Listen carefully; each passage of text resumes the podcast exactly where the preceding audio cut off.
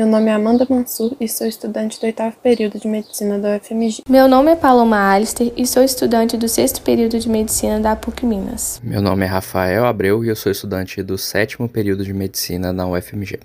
Nosso convidado é o Dr. N. Pietra, que falará sobre vulnerabilidade e riscos do médico e do estudante de medicina. O professor N é médico infectologista, doutor em medicina tropical pela UFMG autor do Black Book de Clínica Médica e professor na Faculdade de Medicina da UFMG.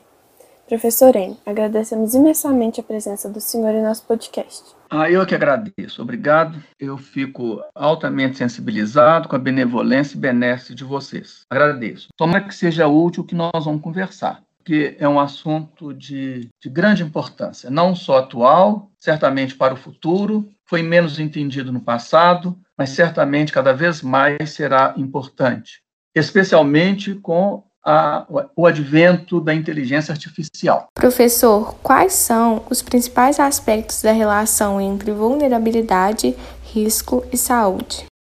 A vulnerabilidade ela permite a gente entender quais que são as práticas que são inter ou transdisciplinares que atuam sobre as condições que nos fazem adoecer. Por exemplo, comportamento individual e coletivo, a condição socioambiental, as políticas públicas para a saúde, que envolvem, então, prevenção, cuidado e a recuperação para o bem-estar. A vulnerabilidade, ela pode ser profissional, de quem está trabalhando com outras pessoas, cuidando e acolhendo, do ponto de vista social, que envolve as políticas sobre saúde, sobre moradia, educação, trabalho, os bens culturais, ou ela é de programa ou programática, que envolve o controle, a gerência, o Estado, a iniciativa privada para enfrentar os processos de adoecimento. Todas essas questões elas estão é, interagindo e se relacionam à percepção sobre a vulnerabilidade e a segurança. Por outro lado, o risco constitui a possibilidade de mudar uma relação de saúde e doença, quando eu digo com relação à vida humana. Então, significa prevenir adoecimento, recuperar de adoecimento, obter bem-estar, que é próprio ou da comunidade. E esse risco, ele se caracteriza por uma série de modulações dele, e especialmente nós estamos tratando de um risco muito significativo, que é o risco ocupacional. Portanto, envolve é, globalmente e de uma forma muito intensa o conceito de saúde, que é muito variável, que significa um bem-estar, que pode ser biopsicossocial, cultural, espiritual, ou algo muito mais do que isso. Mas certamente é o maior bem que o ser vivo tem. Entretanto, este conceito, ele não é fácil de ser definido, porque ele depende de momento, de idade, de concepção, da religião, das características que envolve, por exemplo, as leis. Muitas vezes é, está relacionado até à faixa etária.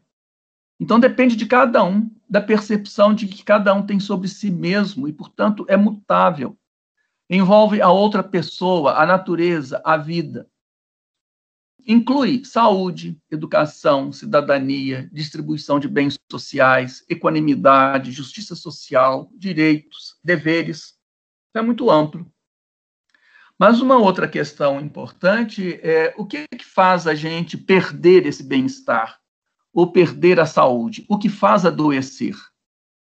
É espantar de dizer que em dois terços do que nos faz adoecer está relacionado ao que a gente aspira, respira, bebe, come, exercita, pensa e age. Olha o que significa isso. O comportamento humano, que é opinião, atitude e crença. Quase dois terços do que nos faz adoecer está dentro de nós, seja por uma inferência externa ou não, ou só de uma inferência interna mesmo. 15% é a carga genética que a gente traz, a gente julga que é muito mais. E o restante é circunstancial.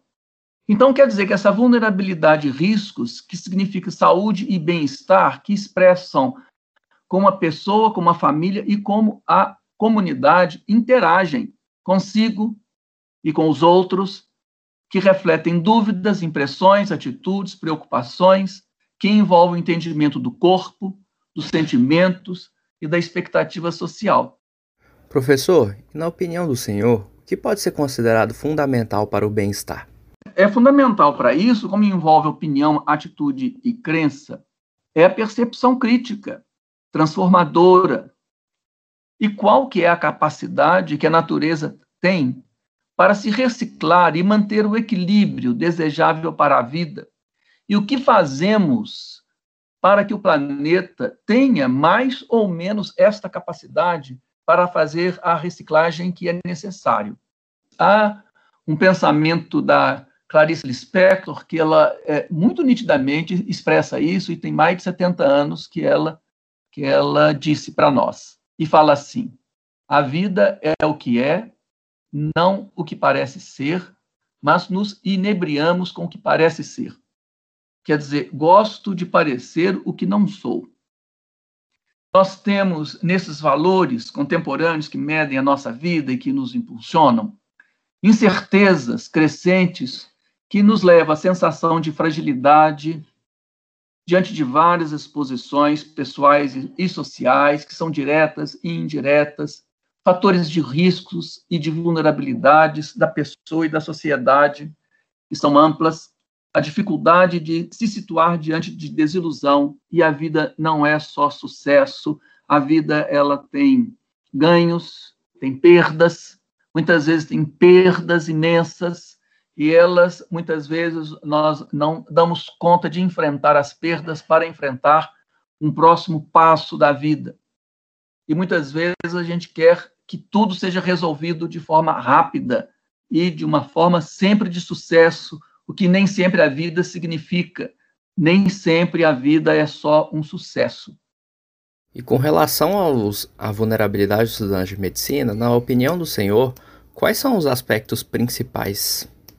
Essa vulnerabilidade extensiva ao estudante de medicina, ela nos diz que cerca de quase 30% dos estudantes de medicina sofrem um acidente durante a graduação.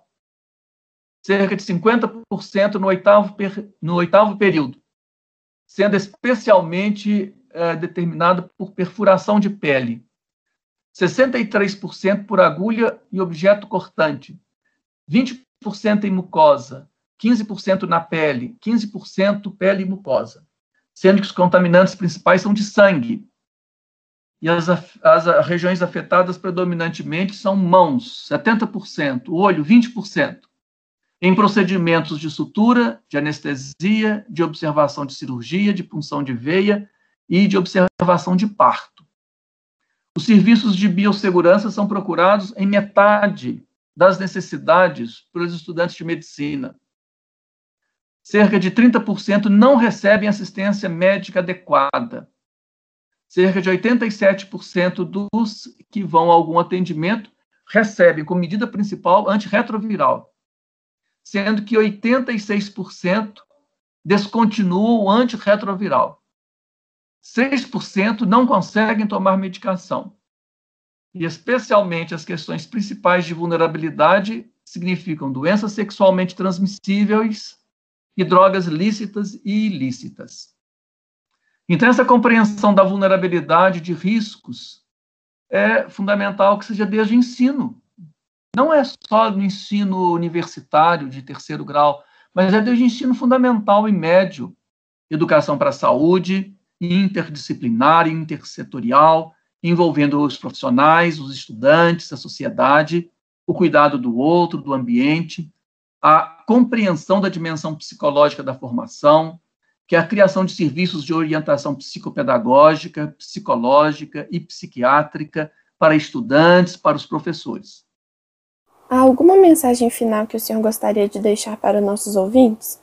Eu vou citar aqui algumas frases que eu julgo que são importantes que vão nos mostrar algumas questões que estão nos afetando. Eu falei lá de Clarice Lispector, uma frase de Marx que ele fala assim: a tecnologia em si não é boa nem ruim. Como nós sabemos, nós estamos agora aproveitando a tecnologia Espero que seja de uma forma boa. Bom ou mal é o seu uso. Como que a tecnologia ela pode ser boa ou má? Ela cura ou mata, como Marx diz.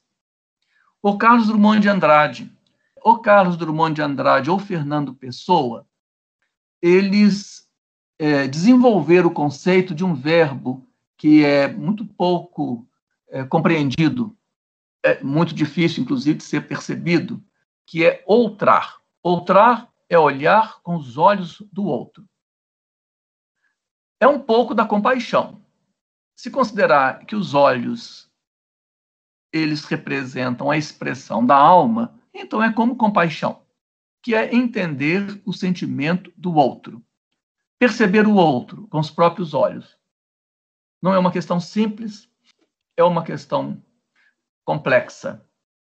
A ciência e tecnologia ajudam uma vida saudável, com dignidade. Entretanto, a sua crítica é essencial para a paz, com sensibilidade, discernimento, conhecimento, experiência, sabedoria, humanidade, juízo e compaixão. Então, o que fazer? Fazer diante disso que eu acabei de dizer para vocês até agora eu vou aproveitar de algumas de alguns conhecimentos e de lições de Guimarães Rosa, quando ele fala assim: se só de entender cá comigo, eu entendo. Entender cá comigo quer dizer eu saber de mim. Autoconhecimento. Se só de entender cá comigo, eu entendo. Entendo as coisas e as pessoas. Se eu entendo de mim, eu entendo de vocês. Eu entendo das outras pessoas. Eu entendo o que se espera. Entendo o que eu posso e que devo fazer. Mas, por outro lado, nós estamos. O real não está na saída nem na chegada. Ele se dispõe para a gente, é no meio da travessia. Então, comecei a falar, nós estamos no meio da travessia.